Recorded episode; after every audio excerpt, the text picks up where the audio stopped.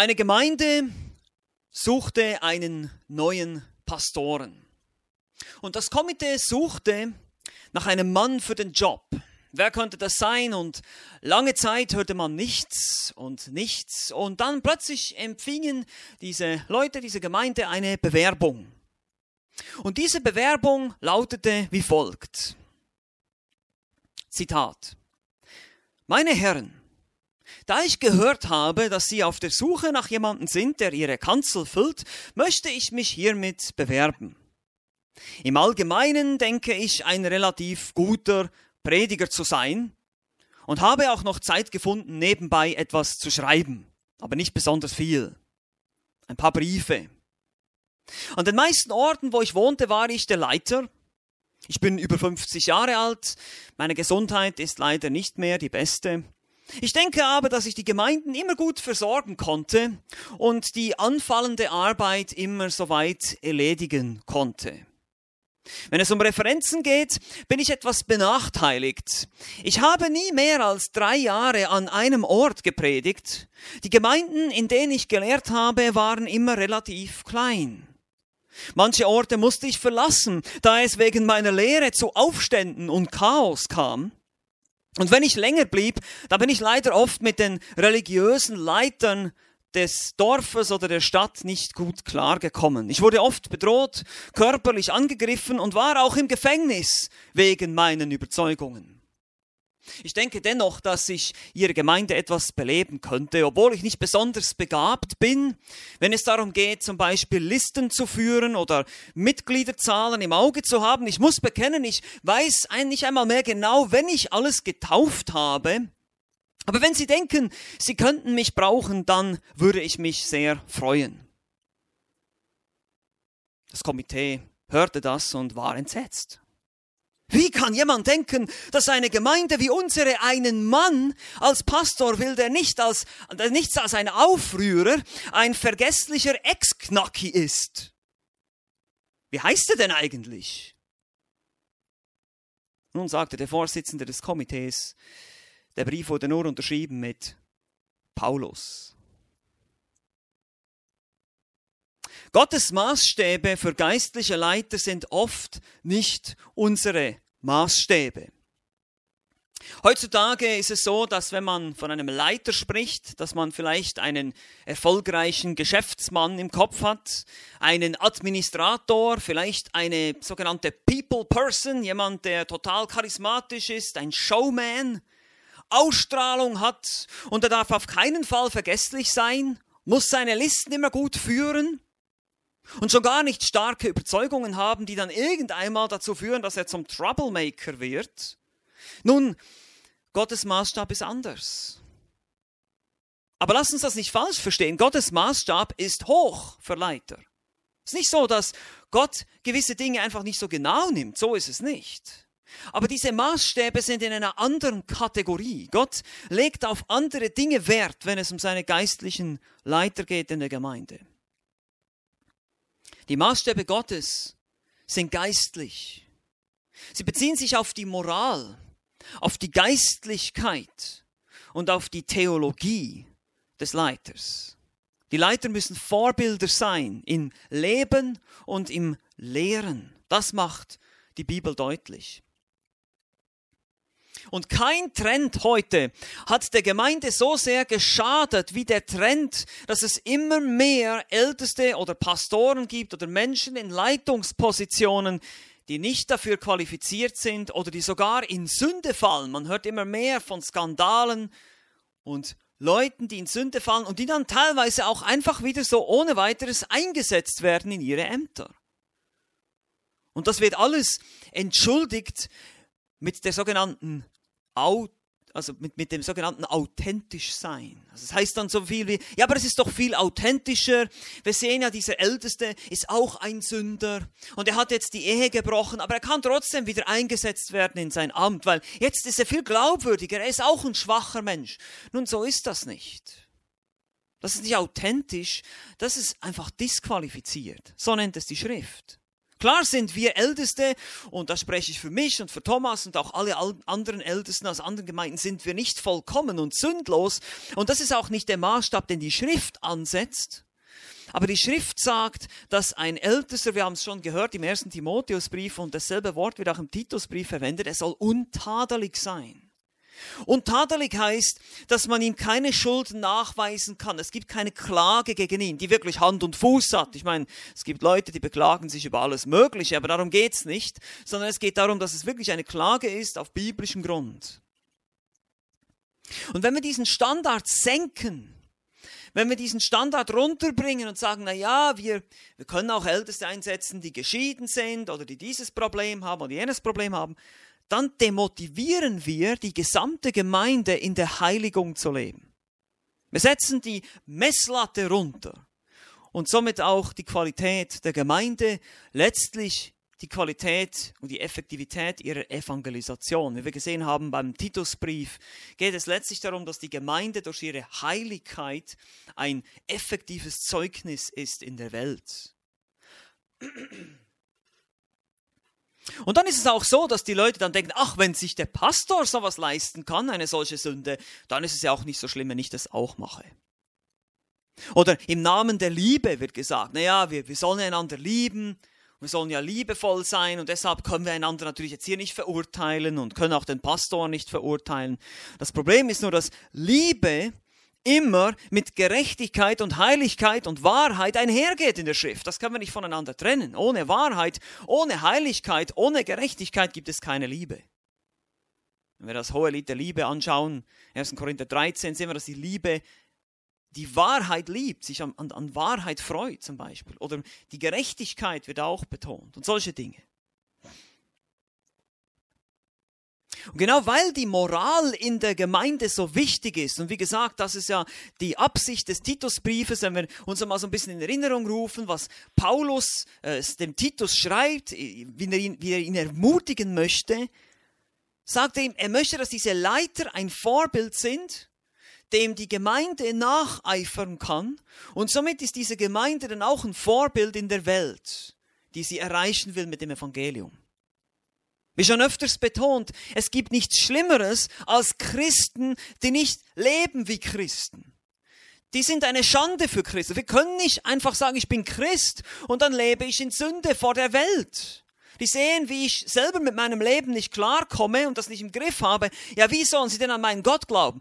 Da gibt es sogar Ungläubige, die sagen, ja, pf, also wozu brauche ich denn diesen Gott? Ich komme ja viel besser klar. Ich lebe ja viel disziplinierter als dieser Christ hier neben mir. Wozu brauche ich diesen Gott? Das ist kein Zeugnis. Und deshalb müssen wir uns als Gemeinde befleißigen zu wachsen. Das beginnt natürlich in der Leitung, das beginnt mit einer gottesfürchtigen Leitung und tröpfelt dann sozusagen runter in die Gemeinde, weil die Gemeinde orientiert sich natürlich oder sollte sich orientieren an ihren Leitern. Und genau das will Paulus. Wir erinnern uns, Titus ist auf Kreta der Insel voller Partylöwen und fauler Hunde, Leute, die leben nach Lust und Laune, faule Bäuche, böse Tiere, so werden sie charakterisiert. Und es gibt da viele Schwätzer und Irrlehrer und denen muss man den Mund stopfen. Leute, die sich selber zum Prophetenamt erhoben haben und Dinge gelehrt haben, die nicht sein sollten, so wie es Paulus ausführt. Und Titus hat nun den Auftrag, Dinge in Ordnung zu bringen. Paulus ermutigt ihn erstmal und äh, in seinem Eingangsgruß äh, bringt er ihm diese, all diese Wahrheiten des Evangeliums und unterstreicht diesen Dienst von Titus. Und sagt, Titus, das alles glaubst du. Auf diesem festen Fundament stehst du. Das ist das Evangelium der Gnade. Das ist aber nicht nur das Evangelium der Gnade, sondern auch die Erkenntnis der Wahrheit, die zur Gottseligkeit führt, die zu einem gottesfürchtigen Wandel führt, haben wir gesehen. Basierend auf der Hoffnung des ewigen Lebens, basierend auf der Auserwählung Gottes. Gott hat uns dazu bestimmt, solche Menschen zu sein. Gott gibt die Kraft dazu und er hat sein Wort geoffenbart zu seiner Zeit. All diese Wahrheiten haben wir gemeinsam angeschaut. Und das wird gesundes Gemeindeleben fördern. Aber zunächst muss er natürlich biblische Älteste einsetzen. Eine gesunde, biblische, qualifizierte Leiterschaft braucht es in solchen Gemeinden. Sonst werden die, die Schafe in die Irre gehen, weil sie keinen Hirten haben, der sie nährt, der sie hütet, der sie aber auch konfrontiert und korrigiert und der ihnen, der sie schützt vor den falschen Lehren. Die Ältesten sind wie der Kompass der Gemeinde das Navigationsgerät, das die Richtung anzeigt, das das gesamte Auto in die richtige Richtung steuert. Nun, das Navigationsgerät natürlich nicht, sondern der Fahrer, aber trotzdem, ihr wisst, was ich meine. Geistliche Leitung, das Navi der Gemeinde, der Kompass, der Richtungsgeber. Und das ist genau das, was diese Gemeinden brauchen und das ist genau das, was wir heute brauchen in unseren Gemeinden. Daher ist das Thema der geistlichen Leiterschaft entscheidend. Und vielleicht ist nicht alles, was ich heute sage, für dich, für dein persönliches Leben so eins zu eins umzusetzen. Aber ich hoffe, dass du trotzdem den Wert sehen kannst von dessen, was wir jetzt heute miteinander betrachten, wenn es darum geht, eine, eine Struktur, eine Vorstellung des Wesens dieser Leiterschaft zu haben, wie sie wirklich biblisch ist und wie sie richtig ist. Das kann zum Beispiel wichtig sein, wenn du dir eine Gemeinde suchst. Nach welchen Kriterien willst du diese Gemeinde beurteilen? Das kann aber auch wichtig sein, wenn du deine eigenen Leiter prüfen willst. Nach welchen Maßstäben musst du denn überhaupt prüfen? Wir können nicht einfach nach, nach unserem eigenen Geschmack, ja, also äh, dem sein Predigstil gefällt mir nicht oder dem seine Nase passt mir nicht oder was immer, das, das können wir nicht machen. So, wir müssen nach einem biblischen Maßstab vorgehen. Wir müssen schauen, was sagt die Schrift. Und deshalb ist es wichtig, dass wir uns ausführlich mit biblischer Leiterschaft befassen. Vielleicht bist du aber auch ein Mann, der das Ältestenamt begehrt. Dann ist es wichtig, dass du verstehst, was kommt da auf mich zu. Und so weiter. Also es gibt verschiedene praktische Auswirkungen, warum es wichtig ist zu verstehen, auch als Schaf, sage ich als Mitglied der Gemeinde, nicht nur als Ältester, warum es wichtig ist, dass wir verstehen, was biblische Leiterschaft ist. Und deshalb lasst uns heute unseren Predigtext lesen. Titus 1, Vers 5. Genau, es ist nur ein Vers. Hier heißt es, deswegen, deswegen ließ ich dich in Kreta zurück, damit du das, was noch mangelte, in Ordnung bringen und in jeder Stadt Älteste anstellen oder einsetzen möchtest, wie ich dir geboten hatte. Wir lernen heute von diesem Text drei essentielle Wahrheiten, drei Wahrheiten über geistliche Leiterschaft, damit wir ein besseres Verständnis vom Gemeindeleben haben, von Gemeindestrukturen. Drei Wahrheiten, ganz einfach, ein Mangel, das Wesen und der Befehl. Mangel, Wesen, Befehl. Der erste Punkt ist der Mangel an geistlicher Leiterschaft. Das ist mehr eine Feststellung. Es ist wichtig zu verstehen, was bewirkt ein Mangel? Was passiert, wenn es einen Mangel gibt an geistlicher Leitung? Hier heißt es nochmal in Vers 5, deswegen ließ ich dich in Kreta zurück. Wie gesagt, Paulus hat Titus auf Kreta zurückgelassen, um Dinge in Ordnung zu bringen. Hier heißt es damit. Damit in ihrem Text, in unserem Text zeigt einen Zweck an. Zu diesem Zweck, Titus, bist du da. Damit. Er soll das Fehlende, was mangelt, in Ordnung bringen. Das ist das Mandat, das ist der Befehl. Und das bezieht sich natürlich nicht nur auf die Ältestenschaft, das bezieht sich auch auf andere Dinge, die er ordnen soll. Aber das Erste, was Paulus anspricht hier, ist dann eben gleich die geistliche Leiterschaft. Darin scheint es sehr zu mangeln. Der Ausdruck hier, was noch mangelt, da versteckt sich ein, ein Partizip von einem Verb, leipo, mangeln, fehlen.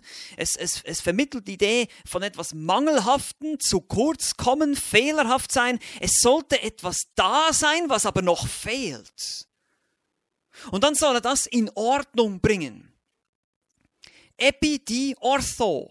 Das ist ein, ein Verb, das sich aus drei Teilen zusammensetzt. Epi, auf, dia, durch und ortho, gerade machen. Also auf durchgeraten, würden wir sagen. Und dieses, dieses Wort wird verwendet, um, in der Antike verwendet, um gebrochene Knochen in eine gerade Position zu rücken. Gerade machen. Man könnte auch sagen, einrenken.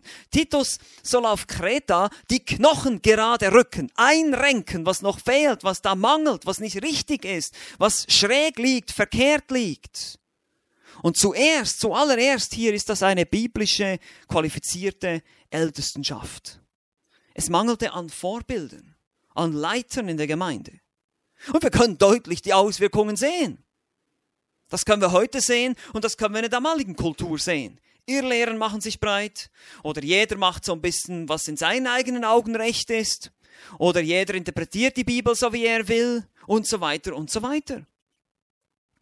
Und das ist ein ganz wichtiges Prinzip. Schafe brauchen einen Hirten. Gruppen von Menschen brauchen Leiter. Es braucht Führung. Auch in einem Land, in einer Regierung braucht es eine Führung, die in eine bestimmte Richtung geht. Es braucht Autorität und es braucht Unterordnung. Und das muss man in der heutigen Zeit sehr stark betonen. Es braucht Leute, die sagen, wo es lang geht, und es, gab, es braucht Leute, die tut, was man ihnen sagt, die tun, was man ihnen sagt. Das ist so ein schwieriges Konzept heute, weil wir sind uns so gewohnt in unserer Kultur, in der Demokratie, auch durch den Postmodernismus. Jeder kann sagen, was er will, jeder kann glauben, was er will, jeder ist voll, völlig gefangen von diesem Individualismus. Aber das funktioniert so nicht in der Gemeinde und auch sonst nicht eigentlich in der Gesellschaft. Und das können wir auch sehen. Sprüche 11, Vers 14 heißt es, wo keine Führung ist, verfällt ein Volk, aber Rettung ist bei der Menge der Ratgeber. Und deshalb glaube ich, dass es heute sehr viele Angriffe gegen Älteste und gegen die Ältestenschaft gibt, gegen Älteste als Personen, aber auch gegen das Konzept des Ältesten, der biblischen Ältestenschaft. Persönlich natürlich werden Älteste angegriffen in Gemeinden. Wenn du eine Gemeinde kaputt machen willst, dann musst du als erstes die Leiter kaputt machen. Die Leiter auseinanderbringen. Uneinigkeit sehen zwischen den Leitern. Sie werden persönlich angegriffen. Es gibt Kritik, die vielleicht auch manchmal ein bisschen berechtigt ist, aber sie ist dann oft übertrieben und oft auch unberechtigt. Ihr seid lieblos, ihr redet immer nur über Sünde und, und, und. Solche Dinge musste ich mir auch schon alle anhören. Also Älteste werden persönlich angegriffen, aber dann geht es weiter.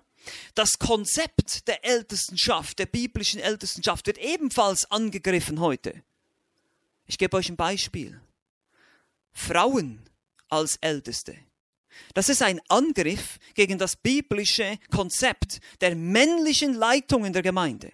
Ich erlaube aber einer Frau nicht zu lehren, noch über den Mann zu herrschen, sondern sie soll still sein, heißt es in 1 Timotheus 2, Vers 12. Eine Frau soll nicht als Ältester dienen in einer Gemeinde. Und da wird das biblische Konzept verzerrt. Oder manche denken, es gibt keine Ältesten mehr. Wir brauchen das gar nicht und das allgemeine Priestertum wird daher überzogen. Wir sind alle Brüder, wir sind alle gleich, es braucht keinen Führer, wir kommen einfach alle zusammen. Oder auch das Konzept des vollzeitlichen Ältesten wird angegriffen. Ah, wir können nicht den Pastor bezahlen, das geht nicht, er soll gefälligst arbeiten gehen. Als wäre der pastorale Dienst keine Arbeit, ja. Und, und das, ist, das sind viele falsche Ideen, die heute kreisen in vielen Kreisen vorhanden sind. Und wir müssen uns dagegen wehren. Wir müssen zurück zur Schrift gehen und sagen, okay, was sagt die Bibel? Die Bibel macht an mehreren Stellen klar, dass es bezahlte Hirten geben soll in der Gemeinde. 1. Timotheus 5, 1. Korinther 9, so hat auch der Herr für die, die das Evangelium verkündigen, angeordnet, vom Evangelium zu leben, sagt Paulus. Das ist ein Prinzip. Er hat darauf verzichtet teilweise, aber es ist trotzdem ein gültiges Prinzip. Was ist die Folge davon? Auch heute wo keine Führung ist, verfällt ein Volk. Wo keine geistliche Leiterschaft ist, verfällt die Gemeinde. Und so wird eben auch der moralische Standard runtergeschraubt. Menschen werden gar nicht mehr in dem Sinne geprüft, sie werden teilweise gewählt oder sonst irgendwie bestimmt und das ist sehr, sehr gefährlich für die Gemeinde. Und der Teufel weiß ganz genau und deshalb greift er die Ältesten selber persönlich, aber auch das Konzept der Ältestenschaft immer und immer und immer wieder an, auch heute. Er will nicht, dass die Gemeinde eine starke, männliche und qualifizierte Ältestenschaft hat, weil das macht eine Gemeinde stark. Und das will der Teufel nicht. Die Hirten einer Gemeinde hüten die Herde Gottes. Sie nähren die Herde Gottes mit der gesunden Lehre und beschützen sie vor Angriffen, eben vor den Irrlehrern. Stopfen diesen Leuten das Maul mit gesunder Lehre. Und es gibt einen Mangel. Und ein Mangel an solchen Hirten ist zerstörerisch und gefährlich für die Gemeinde. Nun, jetzt ist hier die Frage natürlich, was kannst du tun? Ja, du kannst jetzt, denkst jetzt vielleicht, ich bin jetzt nicht zum Ältesten berufen, ich kann jetzt nicht, das wäre natürlich eine Möglichkeit, ich werde selber ein solcher Ältester. Ich bemühe mich, in der Heiligung zu wachsen, aber vielleicht hat dich der Herr nicht begabt, vielleicht hast du die Gabe nicht. Aber du kannst trotzdem was tun. Und hier sind ein paar praktische ähm, Anwendungen für dich. Zunächst einmal, wenn du Christus noch nicht kennst, dann tue Buße und Glaube an das Evangelium. Das ist mal das Wichtigste.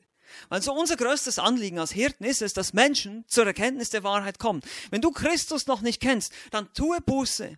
Glaube an Christus. Bekenne ihm deine Sünden, deine Gesetzesübertretungen und folge ihm nach.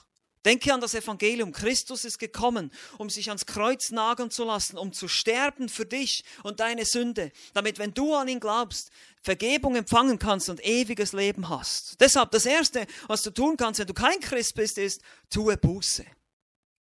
Aber was ist jetzt, wenn wir Christen sind? Nun, hier sind noch ein paar weitere Anwendungen. Erstens, bete für deine Pastoren. Bete für sie. Wir brauchen Schutz. Thomas und ich und auch andere Ältesten sind nur Menschen. Das Einzige, was uns, was uns unterscheidet von euch, ist unsere Gabe und unser Amt, das wir haben. Sonst sind wir genauso verletzlich, genauso sündig, genauso kaputt, genauso was immer verdorben. Genau, wir kämpfen dieselben Kämpfe wie ihr, wir können euch vollkommen verstehen. Aber wir genau dieselben Lüste haben und all diese Probleme, die ihr auch aus eurem Alltag kennt. Wir sind nichts anderes als einfach nur schwache Gefäße. Und deshalb betet für uns, bitte betet für uns. Und für unsere Familien, für unsere Frauen, für unsere Heiligung, für unsere Prioritäten, für unsere Gesundheit. Wir brauchen eure Gebete, wirklich. Und betet auch dafür, dass noch mehr dazukommen.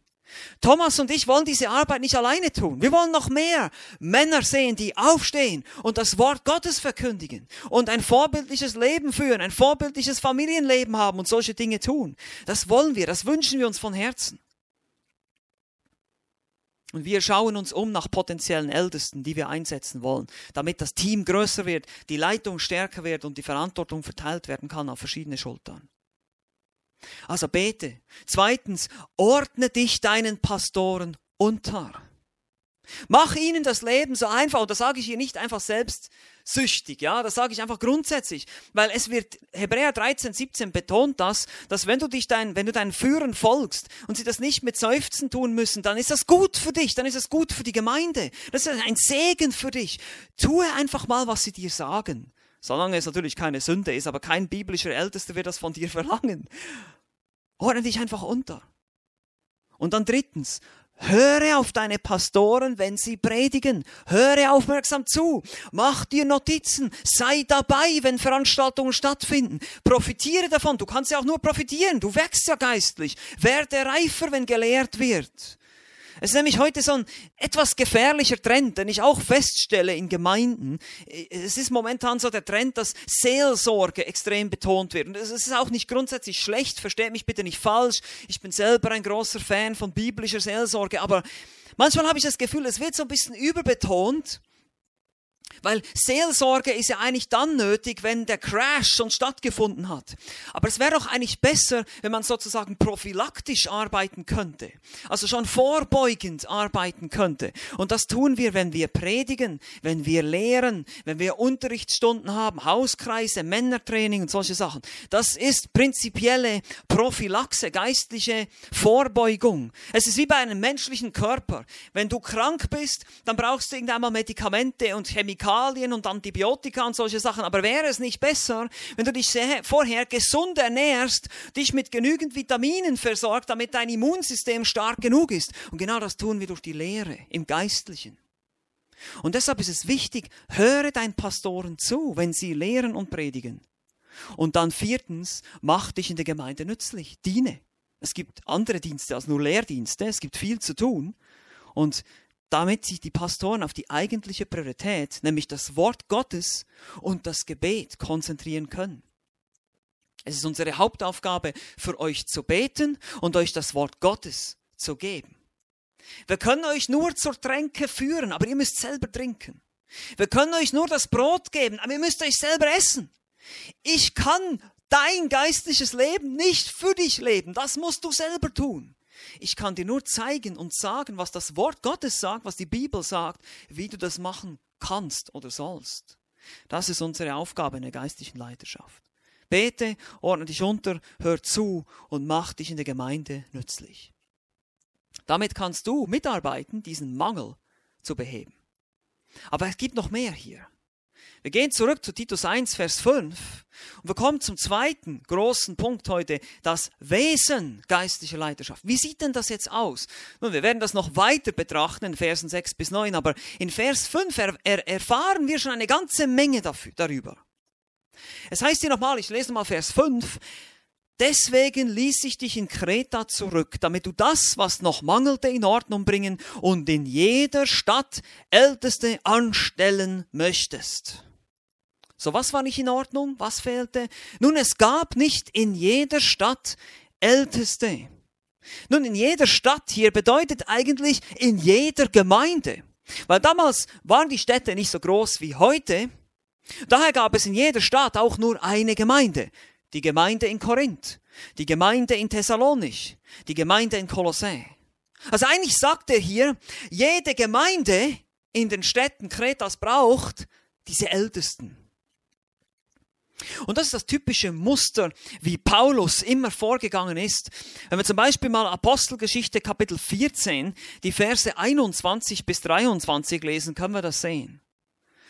Hier heißt es, und nachdem sie in dieser Stadt das Evangelium verkündigt und eine schöne Zahl Jünger gewonnen hatten, kehrten sie wieder nach Lystra und Iconium und Antiochia zurück. Dabei stärkten sie die Seelen der Jünger und ermahnten sie, unbeirrt im Glauben zu bleiben und sagten ihnen, dass wir durch viele Bedrängnisse in das Reich Gottes eingehen müssen.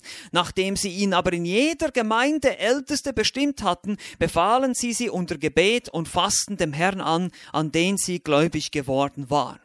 Wir sehen also Paulus Strategie hier. Er geht in die Städte, er evangelisiert, er gründet Gemeinden, er rüstet Christen zu und setzt gottesfürchtige Älteste ein. Das ist Mission hier. Das ist das Konzept, das uns vorgelebt wird in der Schrift. Und daher jede Stadt bedeutet jede Gemeinde in Kreta. Und wir können uns erinnern, Kreta ist relativ groß, 250 mal 55 Kilometer. Also da gab es mehrere Städte und in jeder Stadt eine Gemeinde und da braucht es Älteste. Wir machen aber eine weitere Beobachtung hier in Titus 1, Vers 5. Hier heißt es, in jeder Stadt, also in jeder Gemeinde sollen Älteste, also Mehrzahl eingesetzt werden. In jeder Gemeinde soll es also eine Mehrheit von diesen Ältesten geben, nicht nur einen, eine One-Man-Show, ja, ein Typ, der alles regiert, nein, sondern mehrere solche Hirtenlehrer. Der Ausdruck ältester, Presbyteros, steht für jemanden, der im Alter fortgeschritten ist. Das kommt aus einem jüdischen Konzept eines offiziellen Amtes. Einige Mitglieder des Hohen Rates, Sanhedrin, waren Älteste oder auch die Leiter einer Stadt, heißt es in Ruth 4 zum Beispiel. Und dieses alttestamentliche Konzept wurde von den Christen übernommen. Und so gab es auch jetzt in dem Neuen Testament den Ausdruck Älteste für die neutestamentliche Gemeinde. Das bezieht sich aber nicht unbedingt auf sein körperliches Alter, sondern vielmehr auf seine geistliche Reife. Es darf eben kein Neubekehrter sein, kein Frischgläubiger sozusagen. Oder auch das Wort Aufseher, was wir in 1 Timotheus 3 heute auch gelesen haben, das Wort Aufseher oder auch manchmal Bischof übersetzt, beschreibt dieselbe Person. Wir sehen das an den parallelen Qualifikationen. Die Qualifikationen in Titus 1 sind sehr ähnlich wie die in 1 Timotheus 3. In 1 Timotheus 3 ist es ein Aufseher, hier ist es ein Ältester. Es ist ein und dieselbe Person. Und in Titus wird dann auch nochmal in Vers 7 auch nochmal Aufseher genannt. Also ein Aufseher, ein Ältester. Und dann in Apostelgeschichte 20 sehen wir, das, wie Paulus das Wort hüten verwendet für den Hirtendienst. Oder auch in Epheser 4 werden die diese Personen Hirtenlehrer genannt, also das Wort Hirte. Und das ist die Bedeutung von dem Wort Pastor. Also Aufseher, Hirten, Älteste, Pastoren beschreibt ein und dieselbe Person. Es gibt keinen Bischof, der irgendwie über mehrere Gemeinden steht oder irgend sowas. Es gibt nur diese ältesten Hirten, Pastoren, Lehrer, Aufseher, wie ihr immer sie sie nennen wollt. Das beschreibt einfach verschiedene Aspekte von ihrem Dienst. Sie üben Aufsicht. Sie hüten die Herde. Sie sind geistig fortgeschritten, sie müssen eben Vorbilder sein und so weiter. Jeder Titel beschreibt eigentlich eine Eigenschaft, was diese oder eine Qualifikation, die sie haben sollen. Und jetzt, ich hoffe, ihr bleibt noch bei mir hier. Diese sollte Titus anstellen, heißt es hier in Vers 5. Diese Ältesten anstellen oder einsetzen. Kathistemi oder Kathistano, dieses Verb, spricht von einer Einsetzung, einer Ordinierung, ein offizielles, eine offizielle Einsetzung in ein Amt.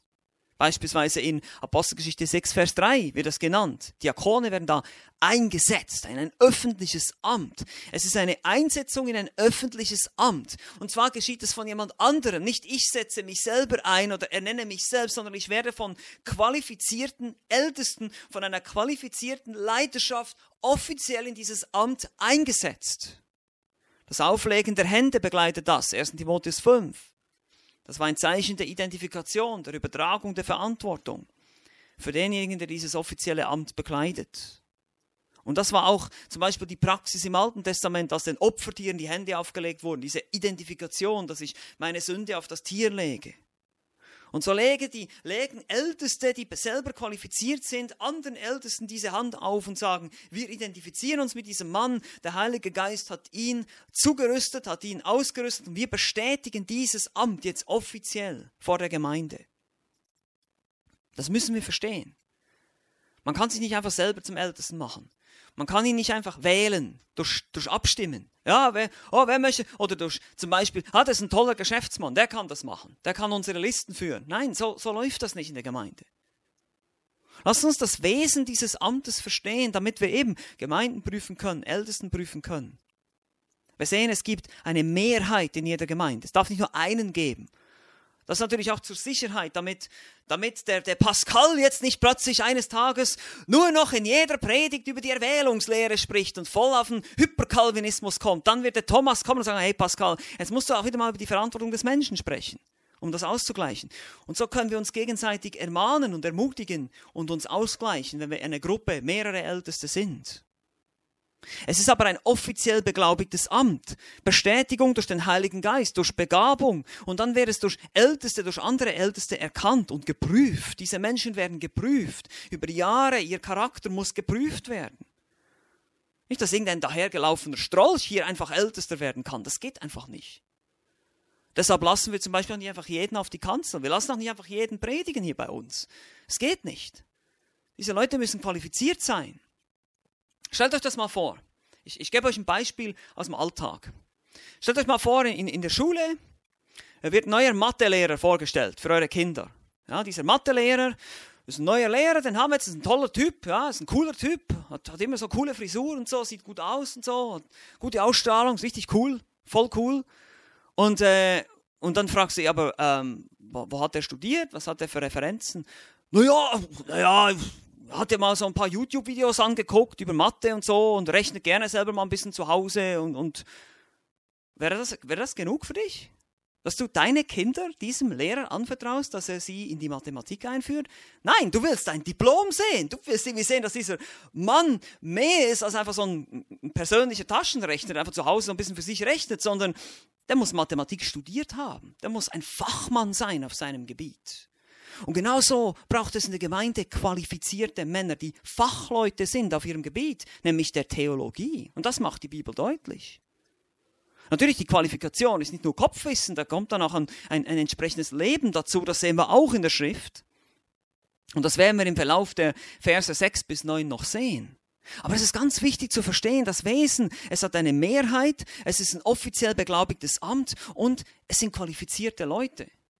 Das sind nicht einfach irgendwelche Otto-Normalverbraucher sozusagen, Hosentaschentheologen, Leute, die sich ihr Bibelwissen so ein bisschen selber zusammenklamüstert haben, sondern das sind Leute, die studiert haben, die Abschlüsse haben, die wirklich wissen, von was sie sprechen.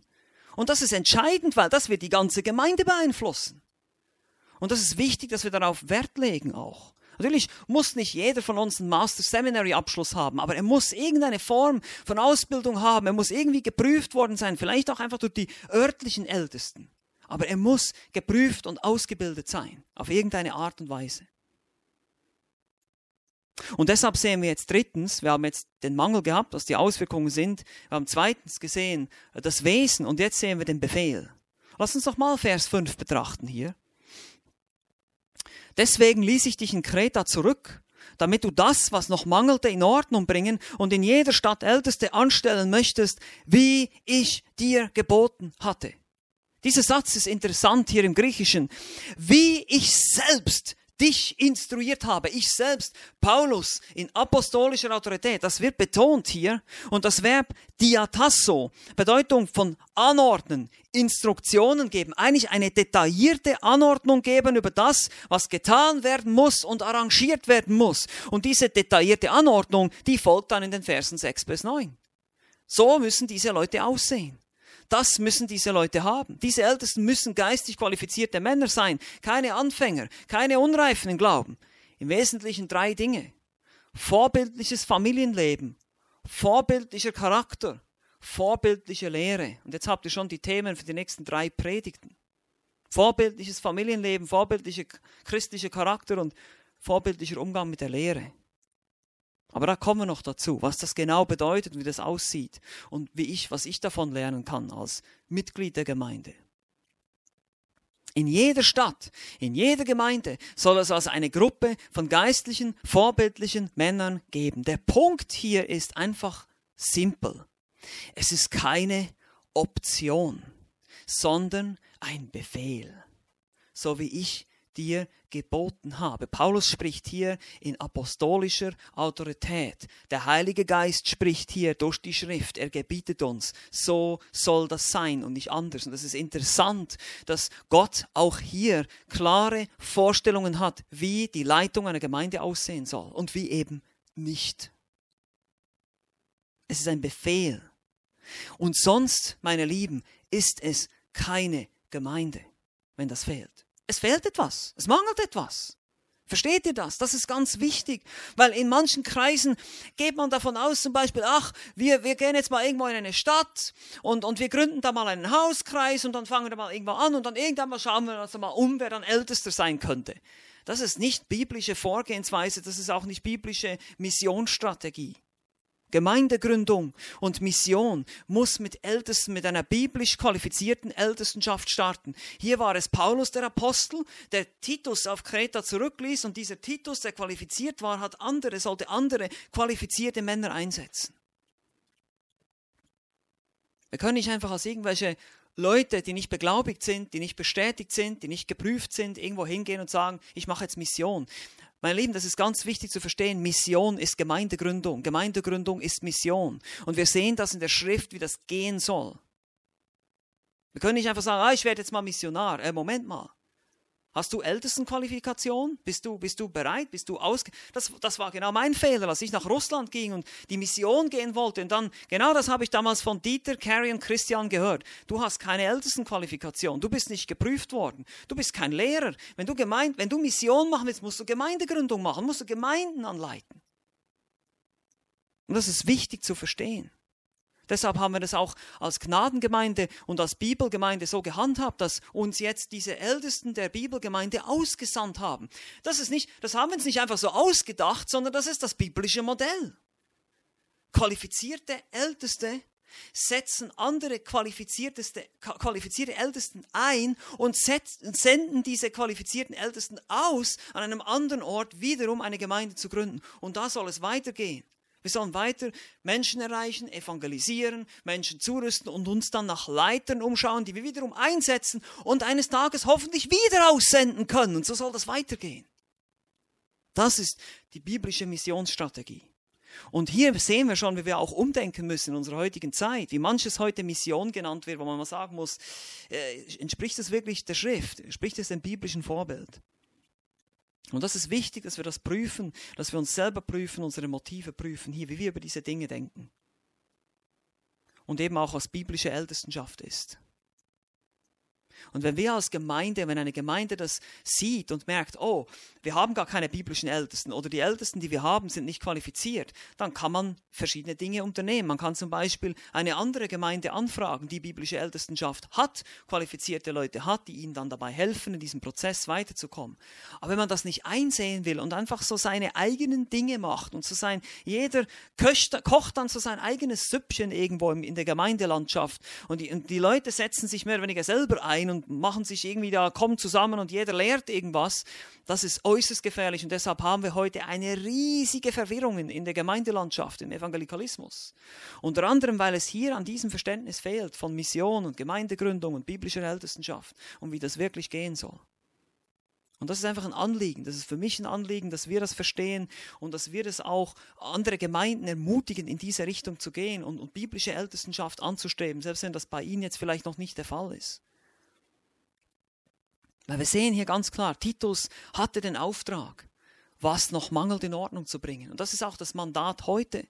Was nicht in Ordnung ist, was mangelt, das soll in Ordnung gebracht werden. Und das Erste und das Wichtigste, was eine Gemeinde braucht, ist eine geistlich qualifizierte Leiterschaft. So ist es heute noch in Berlin, in Deutschland. Wir brauchen biblische Älteste. Wir müssen dafür beten, dass der Herr mehr biblische Älteste in diese Arbeit beruft. Und anfangen, wie gesagt, habe ich schon erwähnt, könnt ihr bei uns. Betet für uns, dass wir bewahrt werden, dass sich unsere Zahl mehren darf in der Ältestenschaft. Betet auch für andere Gemeinden und deren Leiter, dass sich auch deren Anzahl mehren darf, die Ältesten der Bibelgemeinde, die Ältesten der Ecksteingemeinde, dass die da mehr Männer zurüsten können und Männer eingesetzt werden zu biblisch qualifizierten Ältesten dass es eine Mehrheit gibt von ihnen überall und dass weitere Älteste ausgesandt werden können in andere Stadtteile oder auch sogar in andere Teile dieses Landes, um biblische Gemeinden zu gründen. Und das beginnt mit einer biblischen Leiterschaft, eine biblische Gemeinde. Jede Gemeinde braucht das, sonst ist sie nicht, eben sonst fehlt was, sonst mangelt was. Lasst uns dafür beten, dass der Herr geistliche Leiter in unseren und so wie auch in den Reihen von anderen Gemeinden beruft zum Segen und zum, zur Förderung des Reiches Gottes. Amen. Lass uns noch gemeinsam beten. Vater im Himmel, ich danke dir, dass du uns in deinem Wort nicht in Unwissenheit lasst darüber, wie deine Gemeinde gestaltet werden soll, wie die Struktur deiner Gemeinde aussehen soll, wie du angebetet werden willst und solche Themen. Bitte hilf uns, dein Wort weiter zu erforschen. Hilf uns, in deinem Wort zu graben und fleißige Studenten deines Wortes zu sein, um nicht zu verpassen, was eigentlich eine richtige Leiterschaft ist in einer Gemeinde, was eine rechte Struktur in einer Gemeinde ist, die du gegeben hast, die du bestimmt hast. Und wir beten auch, dass du uns schützt, dass du uns hilfst als Leiterschaft und auch die Leiter anderen Gemeinden, dass du Gnade schenkst, dass noch mehr gottesfürchtige Männer aufstehen und dass du sie zu leiten begabst, dass sie ähm, aufstehen dürfen und, und eingesetzt werden dürfen, geprüft werden dürfen nach deinem Vorbild und die Gemeinde leiten und Menschen äh, anleiten, auch das Werk des Dienstes zu tun. Wir danken dir für diese Möglichkeit, danke für dieses Wort, dass wir einfach beherzigen wollen, verstehen wollen, was eine biblische Gemeinde ist und wie das aussehen soll. Danke, dass du uns darüber nicht in Unwissenheit lässt. Wir beten das zu deiner Ehre und Verherrlichung. Amen.